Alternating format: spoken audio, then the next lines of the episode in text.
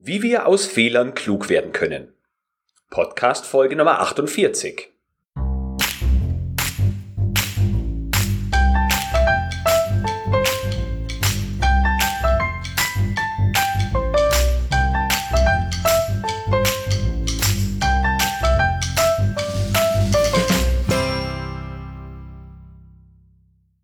Ein enthusiastisches Hallo und herzlich willkommen zur 48. Episode des Qualitätsmanagement on Air Podcast. In dieser Episode habe ich mit Frau Elke Schüttelkopf zum Thema Fehlerkultur gesprochen.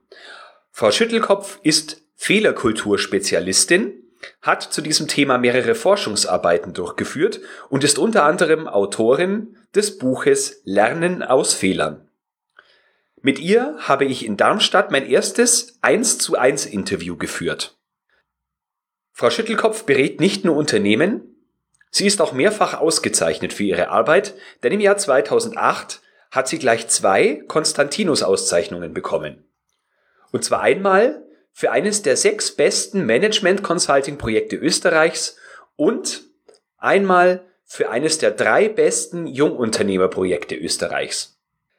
Ich hatte also das Privileg, mit einer wahren Expertin sprechen zu dürfen.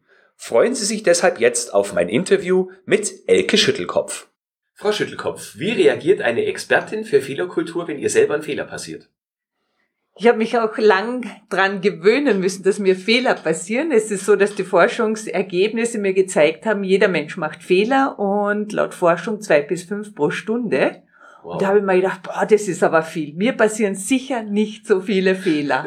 und da habe ich erstmals die Ergebnisse angezweifelt und dann habe ich mir gedacht, das Beste, was ich machen kann, ist selber eine Forschung, selber schauen, äh, wie viele Fehler passieren mir so im Laufe eines Tages. Und ich habe dann angefangen und eine Stricherliste gemacht, mal in Gedanken, vom Aufstehen weg, was passiert mir an Fehlern und sowas. Und da habe ich gemerkt, es summiert sich ganz viel. Also in der Früh, es fällt mir die Zahnpasta aus, äh, aus der Hand oder ich verschütte etwas Kaffee, weil es eilig ist und muss dann erst zusammenwischen, habe dann wieder mehr Aufwand und so.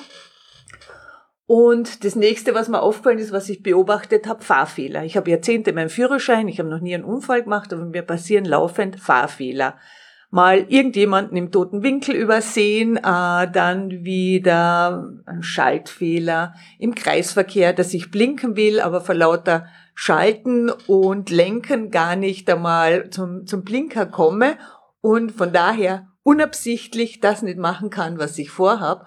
Und so ich dann schon langsam gemerkt, hoppala, mir passieren ganz schön viele Fehler oder sowas. Und da war so ein Lernprozess dabei, einfach zu sehen, hoppala, wie oft kommen Fehler vor und mich auch schon langsam dran gewöhnen. Aber Fehler waren für mich auch nicht das Thema, wo ich gesagt habe, juhu, ein Fehler, ich freue mich drüber, das ist toll, da habe ich Lernpotenzial, das ist innovativ und kreativ, sondern erstmal, ich denke mal, wie die meisten im deutschsprachigen Raum, eher ein Scheu vor Fehler oder dass es ein unangenehm ist, dass man es nicht haben will und sowas. Und durch das Beschäftigen mit Fehler habe ich schon langsam so ein anderes Verhältnis dazu entwickelt, dass ich einfach merke, das ist was, das gehört in den Arbeitsalltag dazu, das kann man nicht verbieten, das kann man nicht vermeiden und am besten man schaut, wie geht man sachlich und gut und konstruktiv damit um. Okay, das bedeutet, dass es gar nicht der erste Schritt ist, die Fehler zu vermeiden, sondern erstmal, dass man sie wahrnimmt, dass man genau. sie anerkennt als das, genau. was sie sind und dass man dann, wenn man das möchte, an der Vermeidung arbeitet. Genau. Also, dass man sich sagt, ich akzeptiere mal, dass Fehler passieren, dass menschliches Versagen natürlich ist, äh, dass jeder Mensch Fehler macht und was ich wichtig finde, ist, dass man für sich selbst und seine Fehler Verständnis hat, genauso wie bei anderen. Also für gute Fehlerkultur ist so einerseits ein guter, respektvoller Umgang mit Fehlerverursachern und ein guter Umgang mit Fehlern wichtig.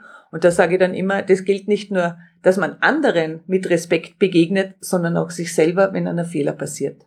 Ist das sich selber mit Respekt begegnen schwieriger als bei anderen? Also das höre ich in Seminaren ganz oft, dass sie sagen, für, äh, für, äh, für einen selber oder sowas, da geißeln sie sich, da werfen sich sich das vor, machen sich runter und so. Äh, bei anderen würden sie nie auf die Idee kommen, sie so schlecht zu behandeln. Also da ist schon oft so dieser Unterschied, wie behandelt man sich selbst und wie behandelt man andere. Mhm. Okay, jetzt interessiert mich natürlich, warum, intens äh, warum Sie sich so intensiv mit dem Thema Fehlerkultur beschäftigen.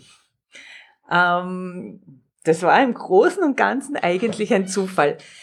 Ich denke mal, Hintergrund ist, ich komme aus einer Lehrerinnenfamilie. Thema ist, was ist ein Fehler, was ist falsch, über das, was richtig ist, wird wenig geredet.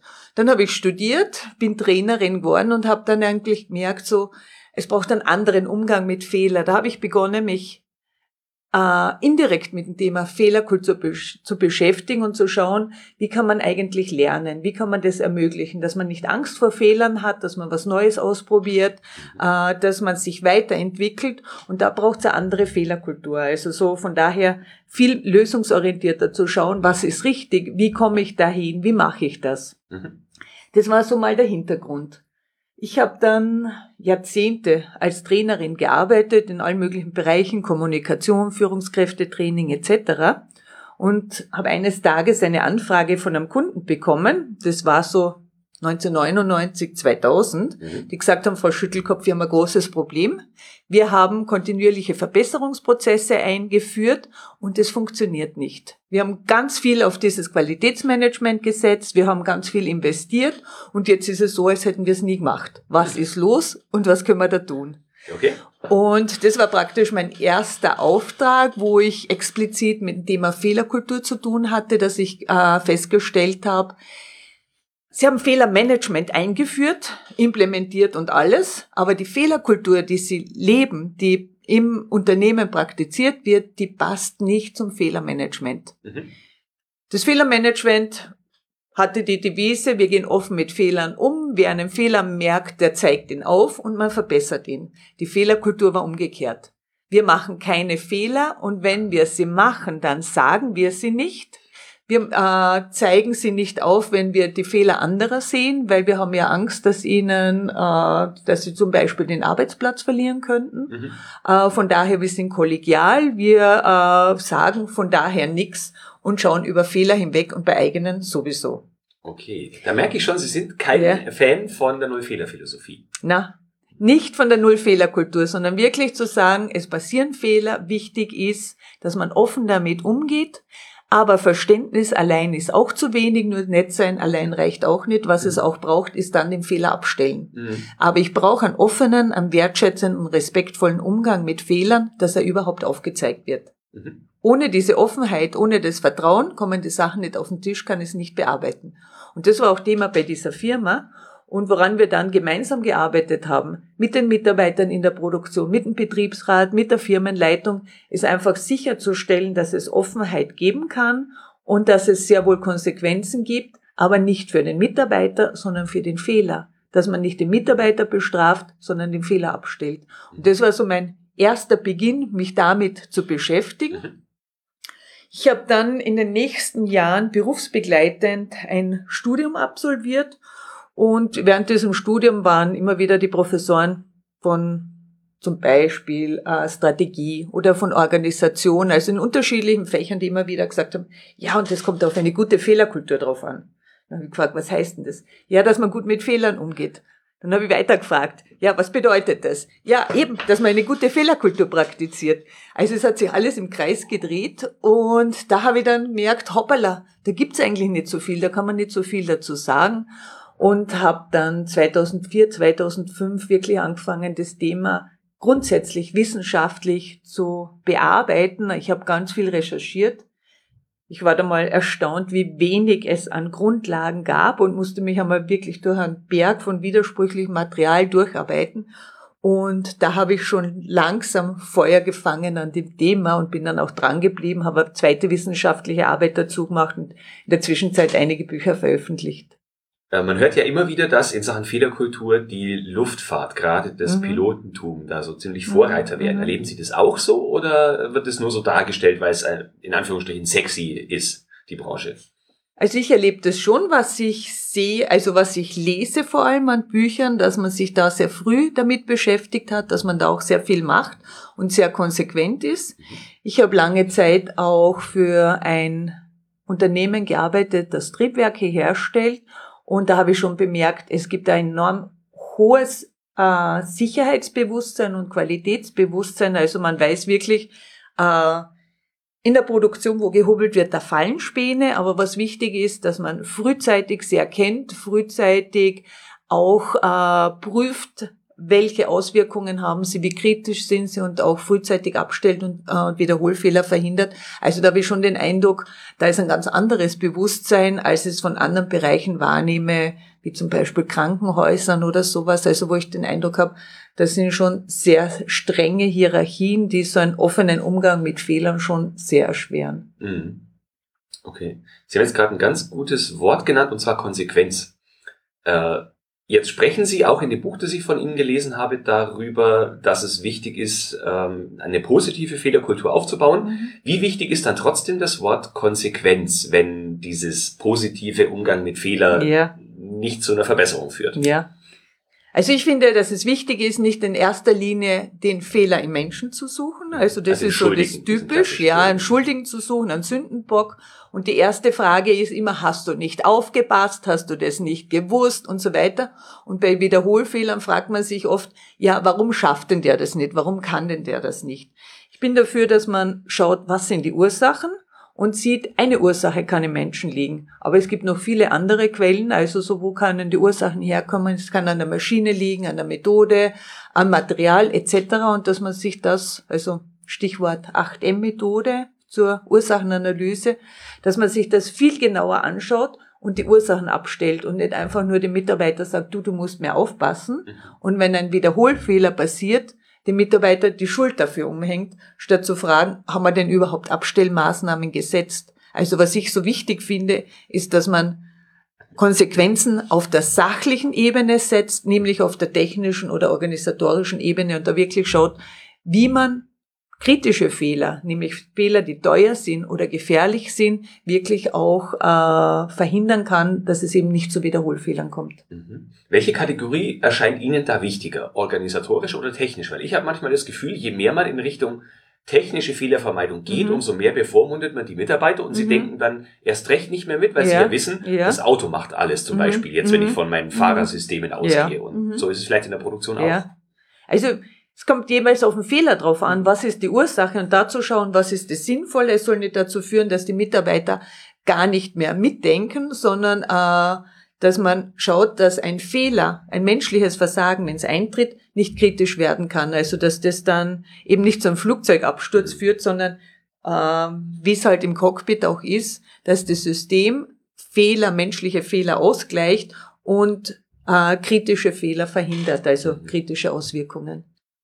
Was würden Sie sagen, sind die größten Fehler, wenn man sich darum bemühen sollte, eine richtige, eine richtig gute Fehlerkultur zu schaffen? Was kann man da alles falsch machen? Also ich sagte immer, man soll sich nicht zum Affen machen. Sie kennen ja sicher die drei Affen. Der eine, der nichts sieht, der andere, der nichts hört, der dritte, der nichts sagt.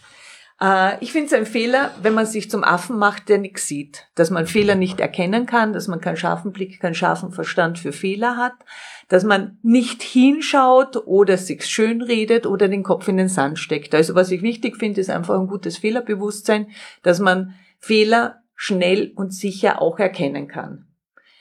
Der zweite Affe ist der, der nichts hören will, der auf Fehlerinfos nicht achtet, wenn dann jemand äh, was aufmerksam macht oder sowas oder der Fehlermeldung nicht akzeptieren kann, der zeigt, ich kann da nicht hinhören, ich verliere da die Nerven oder ähnliches, ich hau das dem anderen um den Kopf oder sowas. Also, dass man da dann aus der Rolle fällt, dass man laut wird oder ähnliches als Führungskraft, die einfach sagt, äh, ich kann nicht mit schlechten Nachrichten gut umgehen. Das ist der zweite Affe oder sowas. Das sehe ich als einen kritischen Verhaltensfehler, auch speziell von Führungskräften, aber auch von Mitarbeitern, weil ich es auch wichtig finde, dass man sich wechselseitig auf Fehler aufmerksam macht und einfach sagt, hier schau mal, mir ist das aufgefallen oder überprüft das mal, das kommt mir komisch vor oder da ist ein Fehler oder ähnliches. Der dritte Affe ist der, der nichts sagt. Kritischer Verhaltensfehler, an Fehler zu merken und zu verheimlichen oder noch schlimmer gar zu verduschen. Das sind die drei Affen. Und der vierte, das ist derjenige, der die Hände in den Schoß legt. Der es zwar weiß, aber nicht, handelt und von daher weiß, da können kritische Fehler passieren, äh, da gibt es ein Sicherheitsrisiko, das kann teuer werden, das kann ins Auge gehen und der trotzdem die Hände in den Schoß legt und das nicht abstellt der vielleicht einfach nur sagt, du, du, du, du musst mehr aufpassen, mhm. aber der nicht äh, technische oder organisatorische Lösungen findet, um den Fehler auch wirklich abzustellen. Mhm. Mir ist jetzt aufgefallen, dass Sie gar nicht den Gorilla erwähnt haben, der in der Firma rumschreit ja. und jeden Fehler sofort mit äh, einem rollenden Kopf bestrafen ja. möchte. Gibt es ja. die nicht oder gäbe es die nicht, wenn man die vorigen vier abstellt? Doch, die gibt's auch. Das kriege ich so mit. Das sind so die Meister vor allem der alten Garde, die so gelernt haben, die Mitarbeiter müssen Angst vor Fehlern haben. Und wenn sie Respekt vor Fehlern haben, dann machen sie keine und dann sagen sie, das funktioniert ja auch wunderbar. Die sagen, es gibt einmal im halben Jahr ein Donnerwetter und dann hört man ein halbes Jahr lang nichts von Fehlern. Die Sache ist nur, es ist eine große Selbsttäuschung. Die Fehler passieren trotzdem, nur die Mitarbeiter, die kehren es dann unter den Teppich und so kann die Führungskraft sagen, ja tatsächlich, ich habe jetzt nichts von Fehlern gehört, keine einzige Fehlermeldung. Tatsächlich gibt's aber jede Menge Fehler, aber äh, das dringt nicht bis zur Führungskraft durch. Das kriegen sie vielleicht über die Qualitätskontrolle dann mit, dass Fehler passiert sind oder über Kundenreklamationen oder was noch schlimmer wäre, äh, über, über die Zeitung. Mhm. Ja, das ist dann das Worst-Case-Szenario genau, genau, ja. Okay, wenn ich jetzt als Qualitätsmanager in einem Unternehmen mhm. arbeite, wo ich der Meinung bin, da könnte man in Sachen Fehlerkultur was tun, ähm, habe aber vielleicht nicht die Möglichkeit, gleich eine anerkannte Expertin ja. zu buchen. Wie kann ich vorgehen, um vielleicht ein Stück weit mich im Unternehmen zu verbessern? Also, da empfehle ich mal mein Büchlein Lernen aus Fehlern. Das ist einfach zu lesen, praxisorientiert. Und man kriegt so ein Grundverständnis äh, für Fehler. Was braucht es für einen guten Umgang mit Fehler? Viele praktische Tipps auch. Und ich denke mal, das ist eine einfache Lektüre, um einfach mal zu schauen, was kann ich machen, äh, dass die Reflexion anregt und äh, kleine Hilfestellungen gibt für den Alltag. Und meine Devise ist einfach mal anfangen. Also nicht lange warten, bis man das ganze Unternehmen überzeugt hat, sondern einfach mal schauen, dass man im eigenen Bereich darauf achtet, eine gute Fehlerkultur zu etablieren und als Führungskraft ist man da der Multiplikator, da hat man Handlungsspielraum und da sage ich immer, es ist wichtig, dass man wirklich merkt, da ist Führung und da ist Kraft, sonst ist man keine Führungskraft. Mhm. Das klingt sehr gut, ja. Super Umschreibung. Ganz genau. Ich kann das Buch übrigens auch sehr empfehlen. Ich habe es auch schon gelesen und es wird auf jeden Fall dann auf der Seite auch verlinkt, dass alle wissen, von welchem Buch wir sprechen. Wie gehen Sie äh, jetzt mit Ihren Kunden um? Also wenn jetzt jemand zu Ihnen kommt und sagt, Frau Schüttelkopf, Sie sind diejenige, die uns da helfen soll, äh, und das ist der Erstkontakt. Ja. Wie läuft so ein Prozess mit Ihnen ab? Meistens ist der Erstkontakt ein Hearing, also ich werde meistens mit vielen anderen auch eingeladen, meistens zu unterschiedlichen Zeitpunkten und man stellt sich vor und auch ein Konzept, also wo der Kunde auch schon die Ausgangssituation darstellt. Mhm. Und es gibt dann nähere Gespräche dazu. Das ist so das Auswahlprozedere. Also es ist üblicherweise, dass man sich mehrere ähm, Spezialisten anschaut aus unterschiedlichen Bereichen. Entschuldigung, wer kommt denn zu Ihnen? Ist es jemand aus dem QM, wo viele Fehler vermieden werden sollen? Ist ja. es eine Geschäftsführung, die ja. feststellt, wir machen zu viele mhm. Fehler? Wer ist die Person in einem Unternehmen, die am häufigsten auf Sie zukommt? Meistens ist es das Qualitätsmanagement in Zusammenhang mit der Betriebsleitung oder äh, die Arbeitssicherheit in Zusammenhang äh, mit der Betriebsleitung oder Geschäftsführung. Also die sind meistens, äh, dass sie da gemeinsam sagen, wir wollen was machen. Mhm. Es sind in Einzelfällen auch äh, Führungskräfte, die sagen, wir wollen was für unser Team machen oder sowas oder für unsere Abteilung. Aber äh, die meisten großen Projekte oder sowas, die kommen da sehr professionell daher und auch unterstützt äh, von Personal oder Human Resources. Okay, Dankeschön. Wollte nicht unterbrechen. Ja. Das Zweite, was dann darauf folgt, ist äh, eine Ist-Analyse. Also das ist so mein spezieller Zugang, dass ich als erstes dann mal schaue, wie läuft es denn, wo sind die Stärken im Umgang mit Fehlern, wo gibt es Verbesserungsbedarf, welche Wünsche gibt es auch, welche Vorstellungen und dass man das dann in einem Strategieworkshop diskutiert und dann genau schaut, welche Maßnahmen kann man daraus ableiten, was ist hier sinnvoll, äh, wie soll das nächste, das weitere Vorgehen auch aussehen. Mhm. Wie viel Zeit nehmen Sie sich für diese Ist-Analyse?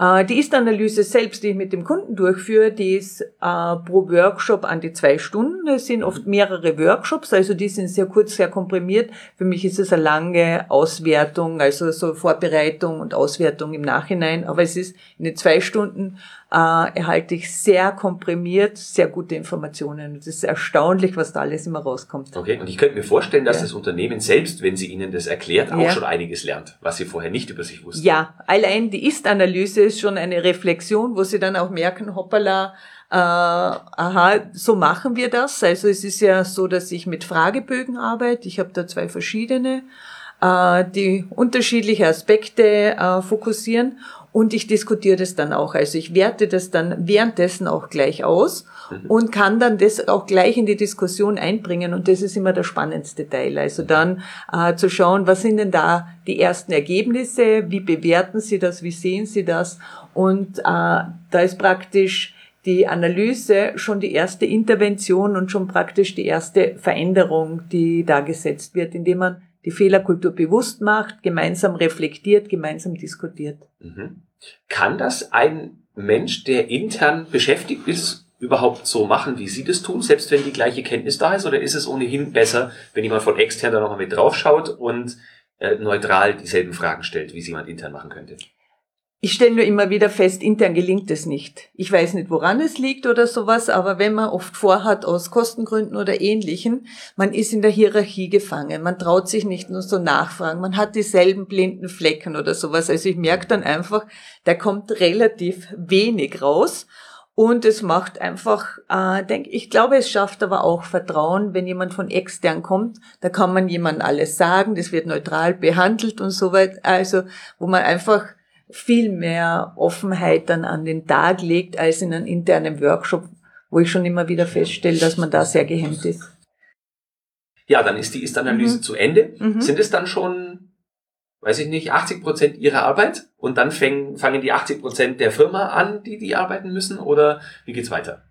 Also so genau kann man das nicht sagen in Prozent, weil das jeweils von Organisation zu Organisation auch ganz ja. anders ist. Äh, der nächste große Schritt ist einfach, äh, die Ist-Analyse vorzustellen. Mhm. Äh, gemeinsam mit dem Management äh, zu reflektieren, zu schauen, äh, was passt für sie, aber auch, äh, wo wollen sie Veränderungen, was sind ihre Ziele, wo wollen sie hin, was wollen sie erreichen und dann im dritten Schritt daraus Maßnahmen abzuleiten oder sowas. Aber die Ist-Analyse ist einfach ein wichtiger, großer Meilenstein. Mhm die Maßnahmen ableiten? Wie stark sind Sie da beteiligt? Oder sagen Sie, das soll das Unternehmen selber machen? Na, da bin ich sehr stark beteiligt, weil es auch wichtig ist für die Organisation, dass sie Empfehlungen kriegen, was können sie machen, Ideen, Anregungen, Tipps, äh, weil sonst kocht man im eigenen Süppchen, das man eh schon kennt, sonst hätte man es ja ohnehin schon gemacht, wenn man es eh wüsste. Also was es da schon braucht, ist einfach so die Unterstützung aus der Erfahrung heraus, wie gestaltet man einen Organisationsentwicklungsprozess oder Personalentwicklungsprozess, wie äh, kann man das auch gut aufsetzen. Also da ist es schon hilfreich, wenn Sie da äh, ja fachkundige Expertise bekommen. Mhm. Okay, und begleiten Sie oder besser gesagt, gucken Sie später dann nochmal in diese Unternehmen rein und schauen sich an nach einem Jahr oder ja. wie lange man sich dafür ja. Zeit nimmt, was ich getan habe? Ja, also ich arbeite sehr lange mit Kunden. Also ich habe einen österreichischen Kunden, für den bin ich jetzt an die 20 Jahre tätig in unterschiedlichen Projekten mit unterschiedlichen Aufträgen. Mhm. Aber da kriege ich sehr viel mit, was sich verändert und was sich da tut. Ich begleite aber auch andere Organisationen, wie jetzt hier den Kunden über Jahre. Also wir haben im Vorjahr die Ist-Analyse gemacht. Ich war zu verschiedenen äh, Meilensteinen auch hier, habe das Projekt wieder vorangetrieben und in der Zwischenzeit gibt es auch Aufgaben, die sie selber umsetzen. Also was nämlich ein wichtiger Punkt ist, ist nicht nur die externe tut und macht und damit steht und fällt es, sondern was mir ein wichtiger Punkt ist, ist, dass sie danach damit weiterarbeiten und das auch umsetzen, dass das eine Nachhaltigkeit hat. Mhm. Und da begleite ich Organisationen je nach Projekt, aber mehrere Jahre. Okay. Wie lange würden Sie sagen, dauert es, bis ich spürbar einen Unterschied in der Fehlerkultur vor Schüttelkopf und nach Schüttelkopf sehe? Ein paar Wochen. Nur ein paar Wochen? Ja. Also, hätte jetzt Monate ja, oder gar nein, Jahre. Ja, das ist das Erstaunliche, wie schnell das geht. Mhm. Äh, ich habe es immer wieder erlebt. Also zum Beispiel eine Abteilung, die oder vier Abteilungen, die Ähnliches machen. Vier Abteilungsleiter. Zwei sitzen im Workshop drinnen und fragen ständig, Frau Schüttelkopf, wie kann man dieses machen oder jenes? Kommen in der Pause und sagen, ich habe da das und das Problem, was könnt ihr denn da machen? Oder können Sie mir da noch einen Tipp geben und was kann ich da machen? Mhm. Zwei andere sagen, auch da wird wieder ein neues Sau durchs Dorf getrieben, diese Welle geht auch wieder vorbei, kommt die nächste Modewelle etc. und lassen es sein.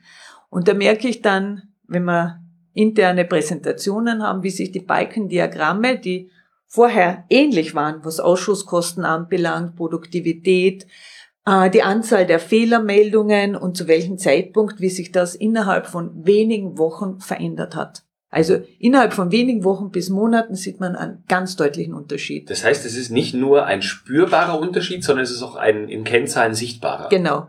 Okay. Es heißt so in der Forschung, dass ein Unternehmen mit einer guten Fehlerkultur durchschnittlich 20 Prozent mehr Produktivität hat als ein durchschnittliches Unternehmen und eines mit einer schlechten Fehlerkultur ungefähr 20 Prozent weniger. Äh, das kann ich oft in der Realität wirklich feststellen und dass es sogar mehr als diese 20 oder 40 Prozent sind, also dass da enormes Potenzial drinnen liegt an kleinen Verbesserungen, die einen großen Unterschied machen. Mhm. Jetzt sind Sie ja schon mehrere Jahrzehnte in dem Bereich tätig. Wann ist ganz Deutschland und Österreich fehlerfrei? ich hoffe, das kommt nicht. ja, gibt's glaube ich noch viel zu tun. Ja, es macht, also das ist so die Einstellung. Oft Fehler ist Fehler und jeder Fehler ist schlecht. Und ich sage mal als erstes, was wichtig ist, ist einfach mal zu unterscheiden. Erstens, nicht alles, was falsch ist, ist auch ein Fehler. Es gibt auch andere Sachen, Regelverletzungen, Straftaten etc. Also für Fehler sage ich, braucht es Verständnis. Und dann aber bei Fehlern nicht alle in einen Topf zu werfen, sondern zu sagen, es gibt jetzt kleine, harmlose, unkritische Fehler und es gibt große, teure äh, Fehler. Und ich brauche die kleinen Fehler nicht abstellen, mit denen kann ich leben, da kann ich mal fünf gerade sein lassen. Aber wirklich auch zu wissen, wo sind sie harmlos, wo sind sie billig, wo kann ich sie sein lassen und wo aber andersrum sind die gefährlichen und die teuren Fehler, die ich unbedingt abstellen muss.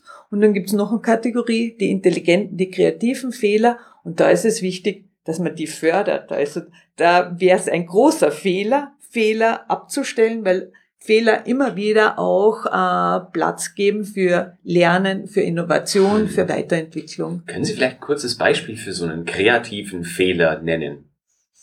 Ich weiß genau, ja. was Sie damit meinen. Ja. Ich habe auch zwei ja. Beispiele, aber vielleicht haben Sie einen aus Ihrer ja. Praxis. Also Sie haben ja vorhin die Piloten angesprochen. Ja. Ich finde es intelligente Fehler, wenn Piloten im Flugsimulator Fehler machen. Wenn sie Fehler machen und lernen, hoppala, so entwickelt sich das, so geht es weiter und so kann man damit umgehen, mhm. dann entwickeln sie ein Schutzwissen, ein negatives Wissen durch die Fehler. Das heißt, sie werden besser im Umgang mit Fehlern, sie äh, können Fehler dadurch schneller erkennen und schneller die wirksamen Maßnahmen setzen. Und ein Pilot, der im Flugsimulator Fehler macht, ist ein besserer Pilot als einer, der im Flugsimulator versucht, keine Fehler zu machen und alles fehlerfrei zu machen. Also mhm. das heißt, er entwickelt ein negatives Wissen, das ihn äh, zum kompetenteren, besseren Piloten auch macht. Okay. Ähm, Sie haben das vorhin das Beispiel, auch da haben wir kurz gesprochen über Piloten. Und die Piloten, die die Schutz Systeme haben, also wo die Maschinen äh, all die Fehlerquellen ausschalten mhm. und menschliches Versagen oder sowas ähm, auch verhindern, dass es schlagend wird, die können gut fliegen in Alltagssituationen. Aber richtig schwierige Situationen können sie oft nicht bewältigen, weil ihnen da die Erfahrung im Umgang mit Fehlern fehlt. Und der Pilot, der am Hudson River gelandet ist, der so diese schwierige Landung hingelegt hat, war ja. kein klassischer Verkehrspilot, der die Routine-Situationen äh, bravourös meistern kann, sondern einer, der ist, äh, ein Militärpilot, der also gelernt hat, mit schwierigen Maschinen umzugehen, mit fehleranfälligen und von daher sehr äh, viel Expertise im Umgang mit Fehlern hat, der also mit kritischen Situationen gut umgehen kann. Also insofern äh, ist es ein intelligenter Fehler, in einem Flugsimulator Fehler zu machen oder in einem Seminar Fehler zu machen. Mhm. Viele sagen immer, bitte vor Schüttelkopf, gerne, ich freue mich auf Seminar, nur keine Rollenspiele. okay. Weil sie Angst haben vor Fehlern. Ja. Und da habe ich ein anderes, also wenn ich noch ein Beispiel bringen darf, erlebt.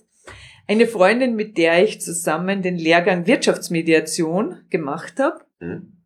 die ist mit mir zum ersten Seminar hingefahren und hat gesagt, boah, da werden wir sicher wieder Rollenspiele machen. Und ich saß am Steuer und schaue so rüber und habe mir gedacht, war das jetzt ironisch gemeint oder nicht? Und dann hat sie gesagt, wie sie meinen staunenden Blick gesehen hat, du wirst nicht glauben, aber ich melde mich für jedes Rollenspiel. Am Anfang ist es mega schlecht und wirklich peinlich, aber äh, ich lerne da so viel wie sonst nie. Und es ist tatsächlich so. Ich habe mich wirklich gewundert, sie hat sich für jedes gemeldet. Ich habe das sehr bewundernswert und mutig gefunden und das war am Anfang wirklich grottenschlecht und peinlich. Aber sie hat die steilste Lernkurve gehabt von uns allen. Ich glaube, sie hat so viel gelernt wie alle anderen zusammen, weil sie einfach gesagt hat, wenn ich hier die Fehler mache, dann kann ich hier lernen, mhm. wo der Erkenntnisgewinn hoch ist und die Fehlerkosten gering sind. Wenn ich hier die Fehler mache, dann passieren sie mir nicht in der Wirtschaftsmediation mit dem Kunden.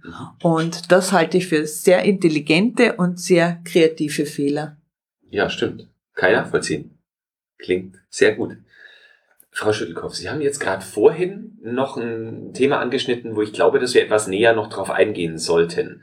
Und zwar der Unterschied zwischen Fehler und Fehlverhalten. Äh, es ist ja gerade im QM auch so, dass wir manchmal in Produktionsbetrieben zum Beispiel mit äh, Regelverletzungen mhm. kämpfen. Die Leute verhalten sich also bewusst nicht äh, richtig. Also nehmen wir mal an, im Straßenverkehr das Tempolimit und so weiter. Worin würden Sie den Unterschied zwischen einem versehentlichen Fehler, den also jemand nicht bewusst gemacht hat, und so einer Regelverletzung sehen? Wie muss ich unterschiedlich damit umgehen? Also zu einem klassischen Fehler sage ich am liebsten Arbeitsfehler. Das ist eine Fehlleistung, das ist ein Versehen. Da macht man was falsch, obwohl man es besser kann, obwohl man es sonst immer richtig macht. Aber äh, nobody is perfect. Mhm. Äh, jeder Mensch macht eben Fehler.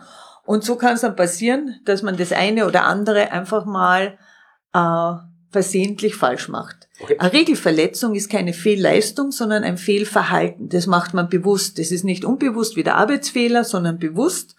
Aber was der wesentliche, wichtige Punkt für mich ist, es ist keine böse Absicht, sondern nur eine falsche Absicht. Was ich äh, dabei oft festgestellt habe, man ist oft in einem Zielkonflikt. Das können zwei Unternehmensziele sein, dass man sagt, äh, ich bin im Dilemma zwischen Qualität und Termintreue. Soll ich das jetzt genau kontrollieren, wie ich sollte, oder schaue ich, äh, dass der Liefertermin eingehalten werden kann? Und da macht man oft eine Abkürzung. Mhm. Das heißt, man hat oft das Gefühl, man kann nicht beides gleichzeitig schaffen. Und im Grunde finde ich, ist das der kritische Fehler, über den es wichtig ist zu sprechen und zu schauen, wie findet man da eine Lösung. Jedenfalls das eigenmächtig anders zu handeln, das ist die Regelverletzung. Mhm. Äh, was aber wichtig auch ist zu sehen, es ist nicht mit böser Absicht, sondern nur mit falscher Absicht, mit vermeintlich guter, so nach dem Motto, Hauptsache ich bin dann recht, recht, rechtzeitig fertig, mhm. Hauptsache das Produkt geht dann äh, zum Termin auch raus. Okay, und das klingt dann auch so, als ob es auch Aufgabe der Führungskraft wäre, klarzustellen, wie so ein Zielkonflikt zu lösen ist. Genau. Dass es immer um Qualität und erst dann um Liefertreue geht. Genau. Und dass man da Unterstützung gibt, wie schaut das aus, statt einfach nur zu sagen, das Regelwerk ist einzuhalten. Also auch zu, zu zeigen, warum ist das wichtig, was ist da notwendig, weil äh, die Entscheidung falsch getroffen wird ohne schlechte Absicht. Und da möchte ich weiteren ein weiteres Fehlverhalten äh, noch einbringen mhm. und das ist der schwere Verstoß. Das ist alles, was strafrechtlich ist. Und da ist ja wohl die böse Absicht gegeben, aber das ist ganz eine andere Kategorie. Mhm. Okay, vielen Dank dafür. Wenn jetzt jemand von unseren Zuhörern der Meinung ist, dass Sie die genau richtige Expertin sind, um sein Problem zu lösen, wie erreicht man Sie am besten? Am besten man schaut auf meine Website, liest sich das mal durch, schaut sich vielleicht das Buch an und kontaktiert mich am besten per E-Mail, weil tagsüber bin ich dann doch sehr oft beim Kunden oder in Workshops und von daher äh, gut über E-Mail erreichbar. Okay. Vielleicht nennen Sie noch kurz Ihre Website, wo man sie finden kann. Ich verlinke das ja, natürlich noch, aber für ja. diejenigen, die jetzt gerade zuhören und vielleicht auch mitschreiben. Ja. www.fehlerkultur.com. Mhm. Sehr schön. Und über Ihr Buch haben wir auch schon gesprochen, das wird ja. natürlich auch verlinkt, äh, gefällt mir übrigens sehr gut. Und wo wir gerade von Büchern sprechen, Sie hatten mir gesagt, dass Sie schon ein paar äh, Buchempfehlungen für die Hörer rausgesucht haben. Welche ja. wären das denn?